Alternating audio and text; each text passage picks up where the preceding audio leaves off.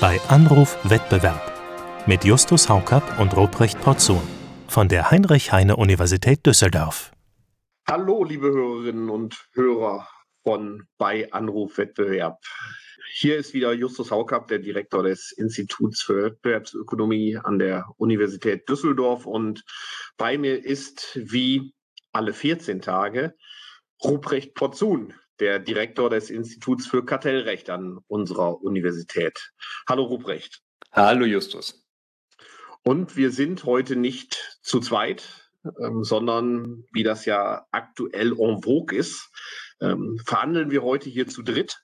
Ähm, wir haben einen Gast dabei. Ähm, ich will Sie nicht länger auf die Folter spannen. Äh, der Gast ist Jürgen Kühling. Ähm, das erübrigt dich vermutlich den vorzustellen für die, die das unglaublicherweise nicht wissen sollten. Äh, Jürgen Kühling ist äh, Professor für ähm, öffentliches Recht, Regulierungsrecht äh, und Infrastrukturrecht heißt es, glaube ich, oder so ähnlich. Du kannst gleich korrigieren in Regensburg, aber für uns natürlich noch wichtiger, ähm, Mitglied der Monopolkommission seit 2016 und auch ihr Vorsitzender seit dem letzten Jahr. Und die Monopolkommission hat gerade ein Gutachten publiziert, also gerade heißt in der letzten Woche äh, zum DMA. Hallo Jürgen. Hallo Justus, hallo Ruprecht, schön bei euch zu sein. Ja, toll, dass du da bist. Der DMA, das ist ja der Digital Markets Act, also das europäische Projekt zur Plattformregulierung. Wir haben ja in diesem Podcast auch schon mal darüber gesprochen, äh, Justus. Und ähm, da sind, ist jetzt, glaube ich, gerade Crunch Time, so nannte das Thorsten Käseberg letzte Woche in Brüssel. Das heißt, da wird jetzt wirklich intensiv ähm, um Entwürfe und Formulierungen gerungen. Und da ist es natürlich ähm, wichtig zu hören, was die Monopolkommission, ihr seid, wie wir hier auch dank Justus Wissen das Beratungsgremium der Bundesregierung in Fragen der ähm, Wettbewerbspolitik, was also die Monopolkommission dazu meint. Jürgen, vielleicht kannst du uns erstmal einen Überblick geben, welche, welche Themen haben euch überhaupt interessiert in der Monopolkommission? Es ist ja ein durchaus umfangreiches Regelwerk, das die Europäische Kommission vorgeschlagen hat. Worauf habt ihr euch jetzt konzentriert? Ja, genau. Es ist tatsächlich sehr umfangreich und deswegen haben wir uns auch auf einige Punkte konzentriert, die uns besonders wichtig erschienen, obwohl auch andere Punkte sicherlich äh, diskutiert werden könnten. Wir haben versucht, erstmal vom Ausgangspunkt die Ziele des DMA etwas äh, näher zu präzisieren, weil wir glauben, dass das später auch bei der Auslegung dann sehr wichtig werden wird. Also was ist mit Bestreitbarkeit und Fairness eigentlich genau gemeint? Dann glauben wir, ähm, ähnlich wie der Schwab-Bericht, dass die Gatekeeper Adressaten noch ein bisschen stärker fokussiert werden sollten. Wir schlagen da das ja auch schon anderweitig diskutierte Ökosystemkriterium vor und haben das ein bisschen ähm, präzisiert und auch einen konkreten Normvorschlag gemacht. Und dann ist unsere Logik, wenn wir quasi vorne das ein bisschen enger machen, dann gibt es vielleicht auch mehr Kapazitäten, um etwas zu machen. Zwei Punkte, die uns besonders wichtig erscheinen, nämlich, dass wir einerseits äh, die den Regulierungsdialog, der ja nur für Artikel 6 vorgesehen ist, auf alle Verhaltenspflichten ausdehnen. Das bindet natürlich Ressourcen, ist aber aus unserer Sicht notwendig. Und dann sagen wir, dass wir auch noch ein bisschen die Pflichten schärfen können, vor allem das sehr wichtige Selbstbevorzugungsverbot noch umfassender ausgestalten können. Auch das wird Ressourcen binden. Und dann noch ein letzter Vorschlag. Wir glauben, wir haben die Quadratur des Kreises hingekriegt bei der Effizienzeinrede und sagen, wir möchten sie haben aber mit einem interessanten prozeduralen Mechanismus, der dazu führt, dass wir keine Verzögerungseffekte haben. Also das Best of both worlds bei der Effizienzeinrede, so unsere Hoffnung. Ja, das ist ja eine ganze Reihe von Vorschlägen. Womit fangen wir an? Ich, äh, ich würde vorne anfangen, Justus, bei den, bei den Gatekeepers, wenn du, äh, wenn du nichts dagegen hast, bei der Frage, wer soll überhaupt erfasst werden? Also es herrscht ja so ein gewisser Konsens, so scheint es mir, dass äh, Google, Amazon, Facebook und Apple auf jeden Fall drunter äh, fallen müssen. Und ähm, mhm. seit die Kommission das vorgeschlagen hat, rätselt man ja so ein bisschen, wer noch. Und Jürgen, wenn ich dich jetzt richtig verstanden habe, dann geht es euch darum, dass man es eigentlich auch auf die GAFA-Unternehmen, äh, vielleicht mit Microsoft, äh, beschränken soll. Ja, faktisch wird das im Wesentlichen das Ergebnis unseres Vorschlags sein. Wir glauben, dass das Entscheidende ist, die Risiken, die wir besonders sehen, sind halt in den Ökosystemen. Wer die orchestriert, der kann eben den Wettbewerb in besonders scharfer Weise schädigen. Äh, die Risiken sind dort besonders groß und nur dort brauchen wir dann auch ein so scharfes Schwert, wie es ja letztlich der DMA darstellt. Und vor allem wollen wir auch Verwirrung vermeiden. Dass, also ich habe jetzt schon die unterschiedlichsten Unternehmen gehört, die fürchten, darunter zu fallen. Selbst irgendwie womöglich äh, Energiebörsen und was weiß ich, was man da alles theoretisch drunter fassen könnte. Und das wollen wir vermeiden. Und wir glauben, worum geht es im Kern? Äh, das wirklich Problematische sind doch die Gatekeeper-Ökosysteme, die mindestens zwei Plattformdienste miteinander verknüpfen, regelmäßig ja auch mehr. Und dann andererseits die, die sich in einer problematischen Doppelrolle wiederfinden. Also vielleicht das klassische Beispiel Amazon. Äh, Amazon betreibt einen Marketplace ähm, und ist damit der Regelgeber und der Schiedsrichter. Und Amazon verkauft aber auch eigene Produkte auf seinem Marketplace und ist damit zugleich auch Spieler. Äh, das ist ja ganz prinzipiell natürlich Gefahren geneigt, wenn man alle drei Rollen gleichzeitig ausübt. Und darauf wollen wir den äh, DMA fokussieren. Das wird jetzt nicht so wahnsinnig viel ändern, glaube ich, äh, hinsichtlich der Frage, was am Ende die Kommission wahrscheinlich aufgegriffen hätte. Aber wir vermeiden Unsicherheiten im Vorfeld und fokussieren uns auch ressourcenmäßig auf die wirklich problematischen Fälle. Kannst du das noch mal ein bisschen äh, konkretisieren, dieses ähm, Ökosystemkriterium? Wenn ich es richtig verstehe, ähm, ist das ähm, äh, alternativ oder ist das kumulativ, dass ihr sagt, es müssen mindestens, also es muss mehr als ein äh, Core-Plattform-Service sein, damit man ein Ökosystem ist? Und jetzt dieses zweite Kriterium, was du genannt hast, ähm, die Möglichkeit, dass man Marktordner, sag ich mal, oder Marktgestalter und gleichzeitig Marktteilnehmer ist. Ähm, ist soll das ein zusätzliches Kriterium sein oder ein alternatives Kriterium dafür, dass man als Ökosystem erfasst wird? Also insgesamt wollen wir, dass das Ökosystemerfordernis ein zusätzliches kumulatives Erfordernis wird. Also zu den schon drei äh, vorgesehenen notwendigen Bedingungen soll also eine vierte notwendige Bedingung dazukommen. Bei dieser vierten notwendigen Bedingung stehen die beiden ähm, äh, Ausgestaltungen dann Multiplattform-Integration und Doppelrolle, dann aber in einem Alternativ Verhältnis erst recht natürlich, wenn es kumulativ vorliegt. Also äh, Apple beispielsweise ist ja beides, ist eine Multiplattform-Integration und gleichzeitig hat es eine Doppelrolle mit dem App Store ähm, und, und dem, den Devices und den weiteren Diensten, die es äh, überall anbietet und äh, Schritt für Schritt ja auch ausbaut und miteinander kombiniert. Insofern haben wir dort ein Und-Oder vorgesehen, äh, was diese beiden äh, Alternativen anbelangt, Multiplattform und Integration. Wichtig ist aber insgesamt ist dieses Erfordernis ein viertes kumulatives Erfordernis. Nur dadurch erreichen wir ja auch die Fokussierung. Das heißt jetzt konkret, Booking.com ist bei euch draußen, äh, weil die im Wesentlichen nur einen Hotelvermittlungsdienst anbieten. Sobald die irgendwie was anderes, sobald die jetzt auch noch einen Webbrowser machen oder ein Videoportal, sind sie wieder drin.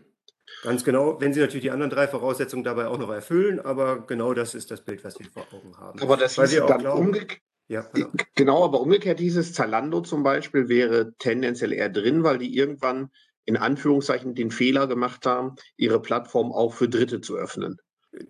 Zumindest sagen wir mal, äh, ist das dann das, äh, die Doppelrolle im vierten Kriterium möglicherweise erfüllt. Aber wir haben ja noch die drei anderen Voraussetzungen, äh, die ja weiterhin gelten. Und auch dort haben wir ja relativ hohe Schwellenwerte. Also das ist nicht die Konsequenz. Wir sagen ja nicht, dass das reicht, dass ich so eine Doppelrolle habe. Vielleicht sollte man noch mal ganz kurz sagen, diese drei anderen Kriterien, da meinst du das, was in Artikel 3 jetzt des ähm, DMA von der Europäischen Kommission äh, als Kriterien äh, vorgeschlagen äh, wird. Das ist, äh, ich habe immer nur die englische Fassung, äh, Significant Impact ähm, on the Internal Market, äh, ein Core Platform Service, der ein Important Gateway ins Internet ist und eine Entrenched and Durable Position in its operations. Ne? Das sind so die, die drei äh, Punkte und die werden ja von der Kommission dann nochmal ähm, auch quantitativ, also mit bestimmten Kennzahlen äh, bewertet sozusagen, was es leichter machen soll, die Unternehmen darunter zu fassen. Ganz genau. Plus, wir halten auch das Designationsverfahren für sinnvoll. Also ich bin ja nicht automatisch äh, dann einer, wenn ich diese Schwellenwerte erfülle, sondern das sind Vermutungskriterien und im Designationsverfahren wird dann festgestellt, wer genau darunter fällt. Ha, äh, ich, ich, vermute, dass ihr das auch nicht wisst, aber das ist ja eine Frage, die immer kommt. Ähm, das werden ja tendenziell eher weniger Plattformen sein als bei dem bisherigen Vorschlag. Also insbesondere, wenn man sagt, es muss mehr als ein Core-Plattform-Service angeboten werden. Die Zahlen, die immer so durch die Gegend geistern, sind ja ganz unterschiedlich. Ja, von den vier, die offensichtlich ist, bis zu zwölf, die Zahl, die ich neulich gehört habe, die nach dem Kommissionsvorschlag erfasst sein äh, könnten. Habt ihr irgendwie eine Einschätzung gewinnen können, wie viel das bei euch sein könnten? Stand der Dinge, natürlich nicht für alle Zukunft abgesehen. Das haben wir tatsächlich nicht gemacht. Also wir haben jetzt nicht durchgeprüft, äh, das ist ja auch nicht unsere Aufgabe, wer dann äh, drunter fällt. Also wir hätten mehr den Fokus dra drauf zu gewährleisten, dass sicher ist, dass bestimmte Unternehmen nicht drunter fallen und jetzt nicht überlegen und riesigen Aufwand betreiben, äh, zu prüfen, welche dieser Verpflichtungen sie jetzt wie einhalten müssen. Also es ging eher um den Abschreckungseffekt oder wie auch immer, den Komplikationseffekt für die Unternehmen, die, die offensichtlich äh, dann diese zusätzlichen Anforderungen, die wir erfüllen, äh, als erfüllt ansehen wollen, nicht erfüllen. Okay. Insofern ist Booking.com, glaube ich, das, das besonders plastische Beispiel. Ja, ich vermute mal, das wäre ja eine Zahl von unter zehn, wäre mein Definitiv. Verdacht. Wäre auch mein die Verdacht. Da, die da in Frage kommen. Ähm, aber äh, dann, vielleicht können wir da ja zum zweiten Punkt äh, übergehen. Du hast ja gesagt, für diese weniger als zehn äh, Plattformen würd, könnte man dann aber ähm, intensiver äh, sich das Geschehen angucken, ähm, wenn ich das richtig verstehe. Wie genau stellt ihr euch das vor? Ja, also äh, zunächst mal glauben wir, dass ähm, Artikel 5 äh, noch so viel Unklarheit haben wird, dass sie eben nicht self-executing ist. Und äh, deswegen glauben wir, dass dieses sehr sinnvolle äh, Dialogverfahren, was für den Artikel 6 vorgesehen ist, auch auf den Artikel 5 ausgedehnt werden sollte. Also auch die Diskussion, ähm, äh, ich fand es jetzt sehr interessant, auch ähm, ähm, wir waren ja alle zusammen äh, auf der Kartellrechtskonferenz letzte Woche und dort das Statement äh, von Herrn Schwab, da klang für mich so ein bisschen durch, als, als könne man sowohl faktisch doch ein bisschen, hätte man Spielraum bei Artikel 5 als könne man auch bei Artikel 6 vielleicht dann doch irgendwie Vernunftsargumente und Effizienzargumente dann doch irgendwie äh, artikulieren. Das sehe ich bei dem Wortlaut nicht. Also die Ausnahmegründe sind extrem restriktiv, das geht nicht. Und Artikel 5 ist auch sehr rigide. Und vor allem, wenn man es dann damit kombiniert, Ruprecht, was dir auch immer ein Anliegen ist, dass man auch noch das Private Enforcement hinzunimmt, äh, dann müsste man ja eigentlich eine self-executing Vorschrift haben, die dann von einem Landgericht angewandt werden wird. Und wir glauben, dass schon alleine wegen der technischen Schwierigkeiten und der Diskussion, die wir dort führen müssen, es sinnvoll ist, das dann in einem Dialogverfahren zu machen, damit wir eben nicht ganz viel Unsicherheit haben und die Unternehmen nicht genau wissen, was sie letztlich tun müssen. Vielleicht nochmal ganz kurz zur Einordnung für diejenigen unserer Hörerinnen und Hörer, die nicht jeden Tag den DMA nochmal äh, lesen. Also das System ist ja momentan so, wir haben im Wesentlichen zwei Vorschriften, Artikel 5 und Artikel 6 in diesem, in diesem Vorschlag der Kommission, in denen drin steht, was diese Unternehmen, die digitale Gatekeeper sind, zu tun haben. Und bei Artikel 5 ist es so gedacht im aktuellen System, darauf hast du dich ja gerade bezogen, ähm, dass diese Vorschriften wie selbst exekutierende Verbote wirken. Das heißt, da steht genau drin, was die Unternehmen zu tun und zu lassen haben. Und das gilt, Punkt, ohne dass es weiter da noch irgendwie ähm, Verfahren bei der Kartellbehörde oder bei einer anderen Behörde ähm, geben muss. Und in Artikel 6 hat die Kommission ein anderes Verfahren vorgesehen. Da sind die Vorgaben so ein bisschen weniger spezifisch und da stellt sie sich vor, man tritt in so eine Art Regulierungsdialog ein. So heißt das. Das heißt, man handelt dann mit der Europäischen Kommission nochmal aus, was genau die Unternehmen jetzt zu tun haben. Und äh, wenn ich dich jetzt richtig verstanden habe, dann sind euch die Vorschriften in Artikel 5 eben noch nicht genau genug, um wirklich als unmittelbar wirkende Verbote sofort anwendbar zu sein. Ganz genau. Und dann müsste man eben auch dafür einen Regulierungsdialog äh, haben. Also da müsste man nochmal sozusagen verhandeln, nenne ich das jetzt mal, mit der, mit der Behörde und genauer gucken, was heißt das jetzt, was natürlich auch heißen kann, es dauert länger, es kommt vielleicht wieder zu äh, Trade-offs äh, und zu, zu Abwägungsentscheidungen, die man eigentlich vermeiden will. Und, und jeder versucht, äh, diese durchaus starken Unternehmen versuchen sich also im Kampf mit der Europäischen Kommission dann herauszupicken, was für sie gerade noch machbar ist oder nicht. Ist das nicht genau das, was wir eigentlich vermeiden wollen mit dem DMA? Ja, der, die Frage ist ja die, durch die Einteilung in den Artikel 5 und den Artikel 6 liegt ja so ein bisschen die Vermutung zugrunde, Artikel 5, das ist alles ganz, ganz klar Das äh, vollzieht sich von selbst. Da gibt es gar keine Diskussion. Da kann ich, wenn ich die Vorschrift lese, äh, ziemlich genau absehen, was ich da zu tun habe. Und bei Artikel 6, bei den Fällen dort, ist das unsicher. Äh, und dort akzeptieren wir ein Dialogverfahren mit natürlich gewissen Verzögerungen. Dann wird das Dialogverfahren aber aus unserer Sicht ja so ausgestaltet, dass es diese Verzögerung versucht zu minimieren. Und ich glaube, dass das der Schlüssel zu der Lösung ist. Also ich glaube eben nicht, dass wir so eine harte Unterscheidung haben zwischen den Verboten, äh, die in Artikel 5 stehen und jenen, die in Artikel 6 stehen, dass das eine super klar ist äh, und das andere ist nicht so klar. Ähm, insofern ist die Konsequenz dann, dass man sagt, wenn wir schon ein gut funktionierendes Dialogverfahren ohnehin installieren wollen, was diesen Trade-off zwischen ja, Verzögerungsrisiken auf der einen Seite, aber das ist ja das Risiko auf der anderen Seite eines, eines Over-Enforcement, also dass wir Dinge untersagen, die eigentlich im Sinne der Konsumentinnen und Konsumenten sinnvoll sind, dass wir diesen Trade-off eben äh, so hinbekommen, dass, äh, dass wir das bei allen Verbotspflichten ähm, schaffen. Und dafür müssen wir ein gut funktionierendes, gut geöltes äh, Dialogverfahren haben. Das wäre meine Antwort darauf, ähm, weil ich eben nicht äh, glaube oder wir können nicht erkennen, auch in einer dynamischen Perspektive, dass wir, wir wissen ja noch gar nicht, welche weiteren Dienste sich entwickeln werden, äh, welche vielleicht auch interessanten Verbrauchernutzen diese Dienste haben können, wie die technisch ausgestaltet werden und was dann an Konkretisierung notwendig sein wird. Das können wir jetzt ja noch gar nicht absehen. Vielleicht auch noch mal gesagt, wenn man sieht, welche Zeiträume äh, derartige Rechtsakte haben, in denen sie gelten. Ja, also wir müssen ja damit rechnen, dass die, dieser Akt nicht so schnell wieder angefasst werden wird. Also ich, für mich ist so ein bisschen äh, jetzt auch, äh, du sagtest Crunch-Time, äh, ähm, Ruprecht, ich habe so ein bisschen die Sorge, ich erinnere mich an die ganz schreckliche Crunch-Time der Datenschutzgrundverordnung, wo da irgendwie in drei Monaten ein aus meiner Sicht sehr, sehr sinnvolles System der Europäischen Kommission in einem Verordnungsentwurf äh, doch zum Teil deutlich verschlimmbessert worden ist in dieser Crunch-Time. Und wenn das jetzt im DMA auch noch so passiert, und dann haben wir den Effekt, äh, DSGVO hat ja die Kommission auch gesagt, äh, das Fass, das Fass machen wir erstmal nicht wieder auf. Ja, das heißt also, wir haben ja so eine Regelung, die hält dann zehn Jahre und, und, und das impliziert natürlich, das muss schon sehr durchdacht sein. Und da glauben wir, dass wir diese Inbuild Flexibility dadurch eben besser hinbekommen, dass wir das auch für Artikel 5 äh, erweitern und wir müssen ein, funktionierendes Dialogverfahren halt hinbekommen. Aber das brauchen wir eh für Artikel 6. Also insofern ist da nicht so dieser harte Unterschied, den sehen wir nicht. Ich bin erstmal froh, dass ein Staatsrechtslehrer jetzt hier äh, äh, erklärt, dass das demokratische System auch seine Schwächen hat. Wenn wir Zivilrechtler das machen, kriegen wir von euch ja immer eins drüber. Aber ähm, ich bin natürlich da äh, ganz mit dir d'accord. Aber in der Sache muss ich doch noch mal einmal nachhaken. Und zwar ähm, ist doch der eigentliche Unterschied, die Verschiebung. Also wir sind uns wahrscheinlich einig, ähm, diese Vorschriften sind auslegungsbedürftig. Da, da, kann man drüber diskutieren, ob jetzt in Artikel 5 oder in Artikel 6. Wenn wir jetzt den regulatorischen Dialog vorschieben, dann äh, geben wir den Unternehmen sozusagen das Privileg, ihr könnt euch jetzt mal mit der Kommission hinsetzen.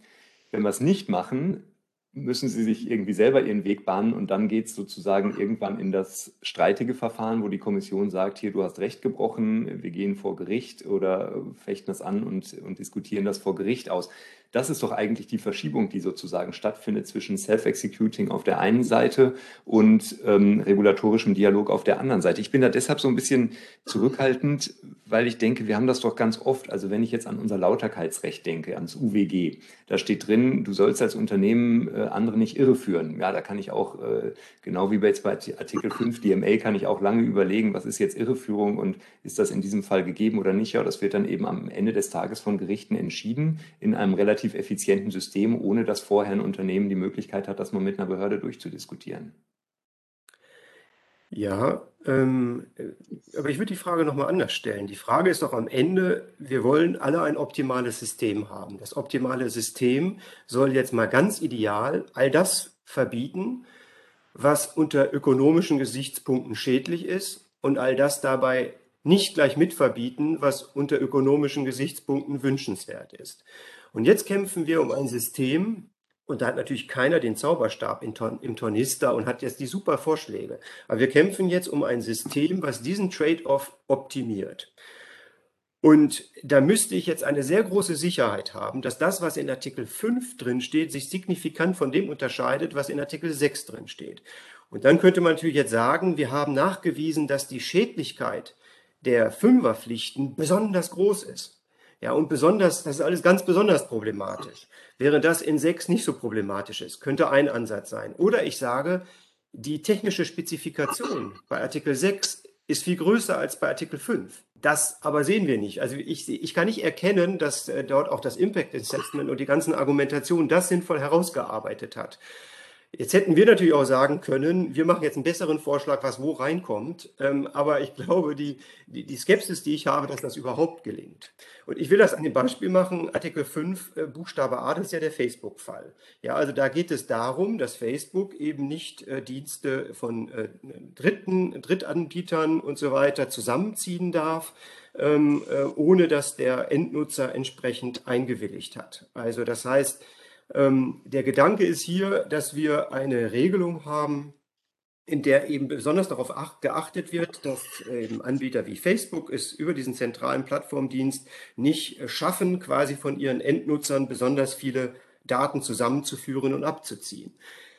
Hier bin ich ja der Meinung, das sind im Wesentlichen datenschutzrechtliche Fragen. Ich gucke nur mal in die Frage rein, es sei denn, er hat eine Einwilligung abgegeben. Das ist doch die Key-Frage. Die, Key, die Schlüsselfrage ist doch, wo kann ich da überhaupt eine Einwilligung abgeben? Und das wird am Ende doch durch Datenschutzaufsichtsbehörden entschieden werden. Also das heißt, ähm, ich finde den 5a, um das mal als Beispiel zu nehmen, ja, so sehr ich das für sinnvoll erachte, dass das Kartellamt da vorgegangen ist und dass auch die Datenschutzaufsichtsbehörden da sehr, sehr kritisch drauf schauen, aber im Kern sind das jetzt nicht unbedingt Fragen, die besonders self-executing sind, besonders schädlich sind. Und ich würde sogar sagen, das sind noch nicht mal Fragen, wo das Gepräge besonders stark auf der wettbewerblichen Perspektive liegt, sondern wo wir vor allem ein datenschutzrechtliches Problem haben. Und gerade die wird dann hier als Self-Executing äh, herangezogen. Und das ist nur ein Beispiel. Und so könnte man den ganzen Katalog durchgehen. Und ähm, ich habe da jetzt kein gutes Gefühl, dass uns da dieser Trade-off perfekt gelungen ist äh, mit der Unterscheidung zwischen Fünfer- und Sechserpflichten. Und ich hätte ein besseres Gefühl, wenn die Kommission mit dem Boot sitzt, äh, was jetzt die Spezifizierung anbelangt. Und nochmal allgemein gesagt, du hast natürlich recht, die Unternehmen haben aktuell eigentlich nur einen Artikel 102, wo irgendwie noch viel gröber drin steht äh, und sie ja zum Teil sagen, wir sind ja gar nicht marktbeherrschend, wir fallen gar nicht unter den 102, das wissen wir alles auch noch gar nicht. Ja, also insofern ist, ist, ist natürlich dieser 5 und der 6 eine Konkretisierung der allgemeinen Unsicherheit. Aus alter Verbundenheit ähm, kann man sich ja nicht äh, nie lösen, die Monopolkommission zu verteidigen. äh, ja, und äh, von daher ähm, sind mir die Vorschläge auch ähm, äh, sympathisch. Aber ich rede mir ein, dass das nicht nur aus alter Verbundenheit äh, so ist, sondern auch äh, der Sache wegen. Ich verstehe das Argument, dass man sagt, das ist eben nicht ganz so einfach zu verstehen, was äh, äh Self-Executing ist und ähm, was nicht. Und ich, mir scheint es ein Unterschied zu sein im Vergleich zu anderen Bereichen des Rechts, wie etwa äh, des Lauterkeitsrechts, dass eben die drohenden Konsequenzen ungleich viel gravierender sind äh, im DMA für die Unternehmen. Daneben sagte nicht nur die Geldbußen, sondern auch, wenn so eine Three Strikes Rule äh, noch implementiert werden sollte, ähm, ist das eben doch was anderes, äh, letztendlich, so dass man relativ sicher sein will, auch als Unternehmen, dass man nicht verstößt äh, gegen die Regel.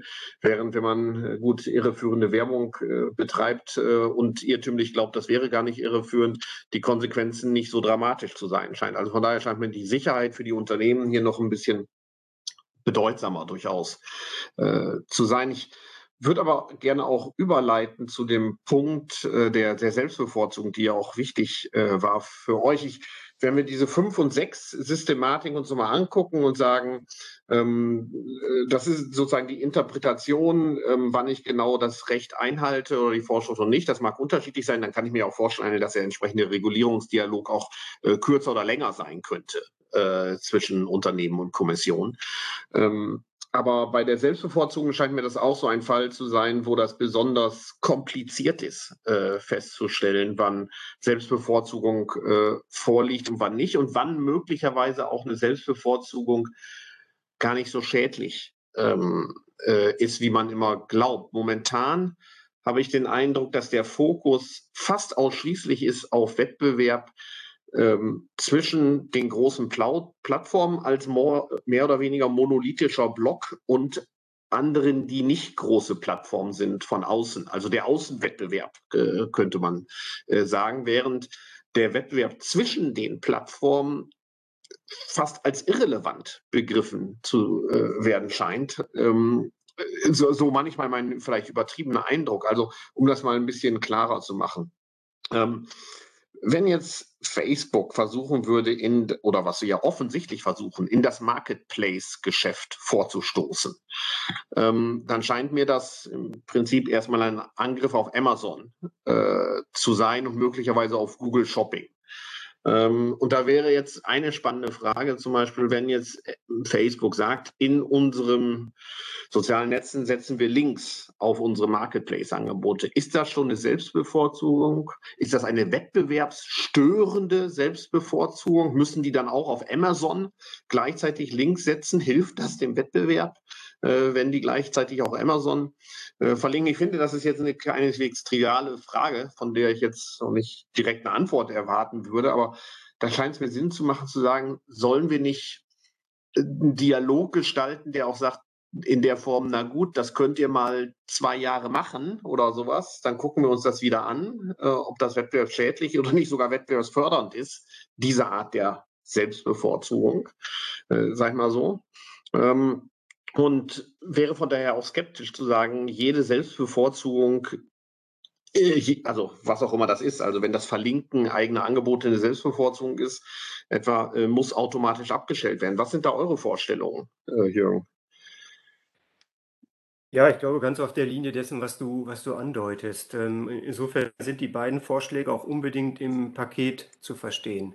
Wenn wir einen Ausbau der Selbstbevorzugungs, des Selbstbevorzugungsverbots äh, verlangen. Und wir sagen ja, wir wollen spezifisch erfassen, dass die Voreinstellungen, was ein Riesenproblem ist, dass die eigenen Dienste voreingestellt werden und wegen der Trägheit der Verbraucherinnen und Verbraucher dann andere Dienste kaum eine Chance haben.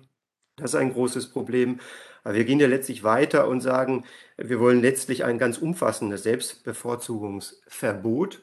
Und wenn man das macht, dann hat man natürlich die Risiken erst recht, dass wir sinnvolle, für die Konsumentinnen und Konsumenten sinnvolle Selbstbevorzugungen äh, untersagen, äh, dass wir vielleicht auch, genau wie du sagst, so auch so Testklauseln, dass man vielleicht mal einen neuen Unterdienst, eine neue Ausgestaltung ausprobieren kann, also dass wir damit Innovationen verhindern, die sinnvoll sind und volkswirtschaftlich gewünscht sind. Also insofern wäre da unser Ansatz zu sagen, das muss weiter gefasst werden, aber dann eben kombiniert mit einer Effizienzeinrede und eben auch kombiniert mit dem Dialogverfahren. Und dann wird daraus ein sinnvolleres Gesamtpaket, glauben wir, weil man mehr schädliches Verhalten erfassen kann, aber auch stärker verhindern kann, ein, ein, ein, eine, ein Overenforcement zu machen, was Innovation und äh, volkswirtschaftliche Wohlfahrt verhindert. Und bei der Effizienzeinrede hast du gesagt, da ist es euch gelungen, den Stein der Weisen zu entdecken. Die Quadratur des Kreises war es, glaube ich, aber vielleicht war es auch der, der Kelch des Wissens oder ich. Äh okay, also Quadratur des Kreises und Stein der Weisen, das reimt sich fast, würde ich sagen. Also, Absolut. Ja. Und geschafft haben wir es, indem wir dort dann eben doch den Zauberstab aus dem Tornister geholt haben. also wir sind jetzt im Land der Märchen, ich merke das schon. Nein, tatsächlich ganz ernst glauben wir, also das ist ja auch das Interessante, also wir haben so eine, wir nehmen eine Schwarz-Weiß-Diskussion wahr, nämlich die einen sagen, ähm, äh, die Effizienzeinrede führt zu der Verzögerung, gar, keine Frage halt, und, und vor allem auch häufig führt sie ins Nichts. Ja, häufig ist das tatsächlich, sind das Nebelkerzen, ähm, äh, die da äh, gezündet werden und das, das äh, wir haben ja auch die Asymmetrie, was die personelle Ausstattung anbelangt. Ja, dann kommt die Armada von Anwältinnen und Anwälten und Ökonominnen und Ökonomen des Unternehmens und versucht da irgendwie darzulegen, welche tollen Effizienzvorteile das hat und das führt zu dieser Lähmung. Ja, und auf der anderen Seite haben wir aber die völlig berechtigte Sorge, äh, dass wir eben ohne Effizienzeinrede möglicherweise Dinge einfach hier untersagen, was gut gewesen wäre. Und deshalb, was sagen wir?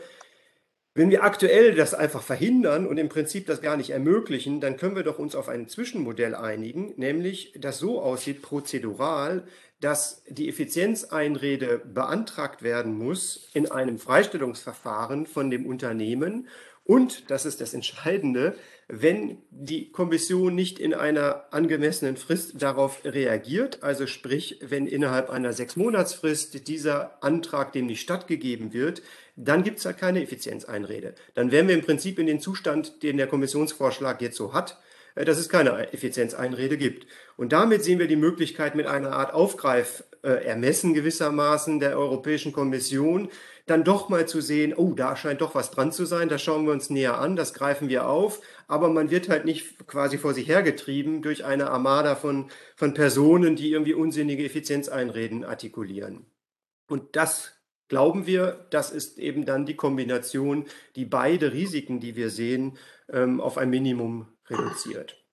Ich muss ja gestehen, dass ich nicht so an äh, Zauberei und Märchen äh, glaube wie ihr zwei, aber äh, also ich bin in diesem ersten Camp, das du genannt hast, äh, äh, Jürgen, äh, diejenigen, die die Effizienzeinrede nicht so wichtig finden. Vielleicht nur zwei kurze Nachfragen. Das eine ist ähm, die Frage, stellt ihr euch das dann so vor, wie, wie jetzt die Effizienzeinrede, wie wir sie beispielsweise im Fusionskontrollverfahren oder anderen kartellrechtlichen Verfahren haben? Also sozusagen, da wird auf, auf Euro und Cent quasi nachgewiesen, was passiert? Oder, oder ist das, würdet ihr das davon abweichend konstruieren? Und die zweite Frage, wenn wir, äh, wir haben jetzt über die Ziele des DMA noch nicht gesprochen, aber wenn wir sagen, das ist nicht nur ein kartellrechtlich oder ökonomisch auf Effizienz getrimmtes äh, Rechtsdokument, sondern das verwirklicht auch Fairness-Vorstellungen, kann man dann möglicherweise Fairness-Vorstellungen, die die Europäische Kommission reingepackt hat, überhaupt mit Effizienzen aufwiegen?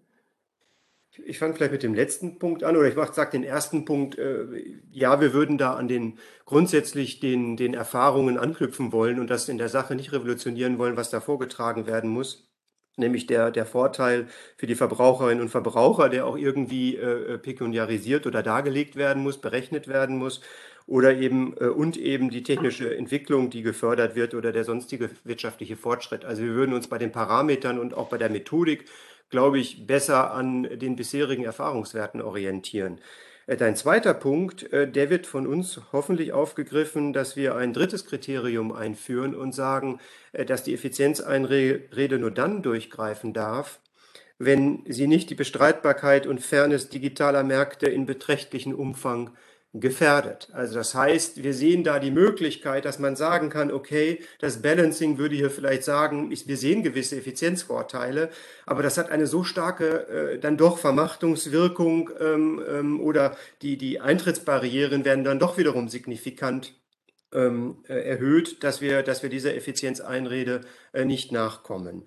Und das führt dann zu dem letzten Vorschlag äh, aus unseren Vorschlägen, die wir noch nicht besprochen haben. Da müsste natürlich auch mal ganz genau klar sein, was denn mit Bestreitbarkeit und Fairness gemeint ist. Und bei Fairness sagen wir ja Orientierung vor allem daran, dass gewerbliche Nutzer der Plattform oder die gewerblichen Wettbewerber, dass denen die Marktzutrittsbarrieren nicht äh, recht quasi nicht äh, zu signifikant erhöht werden. Das wirft, ähm, diese, dieser, dieser Punkt, den du gerade gemacht hast, Jürgen, die wirft natürlich wirklich nochmal so die, die grundlegenden Fragen auf. Was ist überhaupt der Digital Markets Act? Was soll der erreichen? Ich glaube, das ist auch tatsächlich eine Frage, die wir eigentlich im Diskurs noch nicht so richtig genau geklärt haben. Auch das, was im, im DMA-Entwurf dazu drinsteht, in Artikel 10, irgendwie Fairness und Bestreitbarkeit sind ja erstmal Platzhalterbegriffe zum Teil oder vage Formulierungen. Da lässt es sich sicherlich eine Menge drüber diskutieren, gerade auch für einen Regulierungsrechtler wie dich, äh, weil das ja eben schon etwas ist, was vielleicht auch so ein bisschen aus dem Kartellrecht herausweist. Gib uns doch vielleicht noch mal ähm, eine Einschätzung, die damit vielleicht auch ein bisschen zusammenhängt zur Frage des Enforcements, also der Frage der Rechtsdurchsetzung. Das würde mich noch äh, interessieren, wenn, wenn, wir da, wenn wir da zumindest noch ein Wort von dir äh, hören könnten. Ähm, sollen, das die, sollen die Kartellbehörden da einbezogen werden? Soll das die Europäische Kommission als mit der Generaldirektion Wettbewerb machen? Sollen die nationalen Kartellbehörden etwas dazu zu sagen haben? Ist das eine Sache für Regulierungsbehörden? Ähm, äh, wie stellst du dir das vor? Ja, in unserem Gutachten haben wir uns dazu nicht geäußert, aber ich glaube auch auf, in der Diskussion. Du musst jetzt wieder den anderen Hut als, als äh, Professor an der Universität Regensburg aufsetzen. Das hast du in, in so Zoom-Calls, in denen ich dich gesehen habe, hast du das in den Hintergrund kurz geändert. Ja, entweder das Gebäude der Monopolkommission oder das Gebäude äh, der Uni Regensburg. Also jetzt, liebe Hörerinnen und Hörer, dürfen Sie sich die Uni Regensburg im Hintergrund von Jürgen Kühling vorstellen. Genau, ich, ich sollte das sieht nach deiner Privatwohnung aus, Jürgen, ehrlich gesagt. äh, also es könnte sein, dass du deine private Meinung jetzt äußerst hast. genau. Ich, ich, nutze dann demnächst Lachgas, um die Stimmenunterschiede deutlich zu machen, wenn ich als Rechtsinhaber spreche. Also ich glaube, ganz grundsätzlich hängt auch das wieder mit der Frage zusammen, wie der natürlich materiell ausgestaltet sein wird. Also wenn unsere Vorschläge kommen, werden wir noch mehr Dialogverfahren und, und noch mehr Personal benötigen. Und da glaube ich schon, dass es sinnvoll ist, auch die Kompetenz der, der dezentralen Ebene einzuziehen und damit vor allem der Kartellämter. Äh, und ähm, äh, in welchem genauen Verfahren dann das erfolgen äh, soll, darüber kann man in Details diskutieren. Aber ich glaube, wir brauchen deren Verstand, deren Sachkompetenz. Am Ende ist nur wichtig, dass sicherlich ähm, die Kommission das Zepter in der Hand hält und die Dinge an sich ziehen kann, weil wir brauchen natürlich im Ergebnis einheitliche Regeln und die müssen auch einheitlich vollzogen werden im gesamten Binnenmarkt. Ja, wir suchen ja jetzt die, äh, immer den Zeitpunkt des optimalen Podcast-Ausstieg. Das ist so ein wie bei der Kohlediskussion. Ähm, aber ich will noch nicht aussteigen aus dem äh, Podcast. Und ähm, äh, aber dennoch ein Thema, also deswegen auch ein Thema nochmal anschneiden, was mit dem DMA jetzt nichts zu tun hat. Wir sind ja jetzt äh, mitten in den Koalitionsverhandlungen. Ähm, und äh, ich vermute, dass du täglich mehrfach angerufen wirst äh, von den äh, Parteien, weil ja Wettbewerbspolitik, wie wir aus unserem Podcast wissen, eins der wahlentscheidenden Themen äh, typischerweise äh, ist. Ähm, was, wenn du nicht verraten kannst, was du denen tatsächlich äh, täglich empfiehlst, äh, was würdest du denen denn empfehlen, was unbedingt sich im Koalitionsvertrag wiederfinden sollte? Wo ist der Handlungsbedarf für die nächste Legislaturperiode?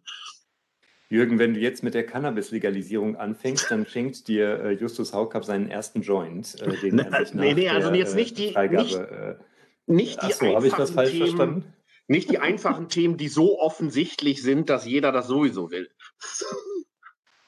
Ja, also wie der Zufall es will, haben wir dazu, haben wir dazu vor der Wahl eine Pressemitteilung rausgegeben, die auch jeder, der verlinkt das ja immer so schön und euer Podcast wird ja selbst auch verlinkt, wenn ich das mal an der Stelle sagen darf. Ihr seid ja geadelt worden, weil in dem Vorbereitungsbericht zur Kartellrechtskonferenz äh, wurde ja sogar der Podcast in der Fußnote mit Minuten- und Sekundenangabe zitiert. Also ihr seid jetzt Fußnummer 141, liebe Le Hörerinnen und Hörer. genau. Ähm, aber äh, ähm, im Ernst glaube ich, äh, es gibt ja zwei Lesarten, was dann demnächst auf uns zukommt. Das Worst of aller Wahlprogramme äh, als kleinster gemeinsamer Nenner oder was ich gegenwärtig hoffe, was wahrscheinlicher ist, äh, vielleicht so ein gewisser Mut, auch mal ein paar neue Dinge zu machen, angesichts der Dramatik, der Voraussetzungen, der, der Herausforderungen, die wir ein bisschen vor uns haben. Also ich denke da vor allem an die Dekarbonisierung, aber auch an die Digitalisierung, wo wir vielleicht auch etwas beherztere Schritte äh, gehen können. Und da haben wir eine ganze Reihe von Vorschlägen äh, gemacht. Und, und ich denke nur an die Verkehrswende. Also ich werde jetzt vielleicht mal ganz optimistisch, dass wir vielleicht mal eine ganz große Bremse lösen, nämlich den vertikal integrierten Konzern äh, zerlegen und damit ganz ganz massive Wettbewerbspotenziale entfalten. Das ist natürlich ein Ceterum Censio der Monopolkommission schon als du noch äh, Vorsitzender gewesen bist, Justus. Aber vielleicht haben wir diesmal die Chance, dass das kommen wird. Äh, und das wäre so vielleicht, um jetzt nicht 140 Detailvorschläge zu machen, die Hoffnung, die ich insgesamt hätte, dass man ein bisschen mehr sieht, wir brauchen sinnvolle Ziele, aber die können wir eben auch mit wettbewerblichen Elementen äh, erreichen und damit am, am kostengünstigsten erreichen, äh, anstatt dass wir jetzt irgendwie da jeder äh, seine, seine Speziallieben da im Koalitionsvertrag äh, verwirklicht sieht, die eben nicht besonders wettbewerbsorientiert sind. Und das wäre meine Hoffnung. Und genau, das ist ein Beispiel, aber wir haben 20 andere Vorschläge. Also bei der Bahn wäre ich ja, teile ich deinen Optimismus. Der speist sich bei mir auch daraus, dass ich Auflösungserscheinungen bei den Tochterunternehmen der Bahn daran festmache, dass gestern schon DB Cargo den bemerkenswerten Tweet absetzte, sie wollten sich nicht in die Cannabis-Legalisierung einmischen, aber sie nehmen gern einen großen Zug. Also von daher äh, scheint da der Trennung von äh, Betrieb und äh, Netz nicht mehr viel entgegenzustehen. Äh, die Kommunikationsabteilungen scheinen schon getrennt worden zu sein. Ich genau, halte mit fest. Äh, vielleicht nur ganz kurz ein, um, um, jetzt aber auch nicht die Zuhörerinnen und Zuhörer überzustrapazieren. Ein, ein anderes Beispiel ist ja das. Können kurz auf Pause drücken ich jetzt morgen weiterhören. Das, das können wir auch. Genau. Nein, was sich ja auch abzeichnet, was auch mein Optimismus speist, es, es geht stärker in Richtung einheitlicher CO2-Preis. Und wenn wir in so eine Richtung gehen, dann können wir eben auch viel Detailunsinn, äh, wie die immer weiter kompliziertere EEG-Umlage mit all ihren Ausgestaltungsfeinheiten, die alle zwei Jahre novelliert werden, so, so dass man da ja der Superexperte sein muss, um überhaupt äh, einigermaßen durch den Normendschungel zu gelangen. Solche Blockaden zu lösen, das wäre unsere Hoffnung, dass wir also große, große Lösungen angehen. Und, und ich wäre optimistisch, dass das in dieser Koalition vielleicht gelingen kann. Ihr habt ja, wenn ich da noch mal einmal kurz nachfragen darf, ihr habt ja in der Pressemitteilung der Monopolkommission sehr stark auf die regulierten Bereiche äh, auch abgestellt. Also Bahn hast du schon erwähnt, auch Post, Telekommunikation ähm, und Energiewirtschaft. Ähm, Im klassischen GWB gibt es da einen Wunsch, den du hegst? Ich glaube, da haben wir äh, auch traditionell eine viel bessere äh, Politik ist mein Eindruck halt und da geht es zügiger voran und da ist, glaube ich, auch der Gesamtkonsens größer. Und es ist ja übrigens, wenn ich das nochmal sagen darf, es ist ja auch so typisch, ja, wir, wir können uns auch schnell einigen, wie wir die GAFAs regulieren, also da kann man über die Details streiten, aber man trifft niemanden, der die jetzt verteidigt aber dass wir, wir haben es ja nochmal in unserem letzten Sektorgutachten äh, auch aufgeschrieben und werden es jetzt wieder aufschreiben, dass man der Deutschen Post AG mal eben über eine Entgeltregulierung als vertikal integrierten Monopolisten nochmal extra Geld zuschiebt, äh, dass man die Deutsche Bahn AG, dass man der Geld zuschiebt. Das geht natürlich nur, wenn es äh, ja, deutsche Unternehmen sind und am besten noch in Staatsbesitz. Äh, dann funktioniert das natürlich, diese Förderpolitik besonders gut.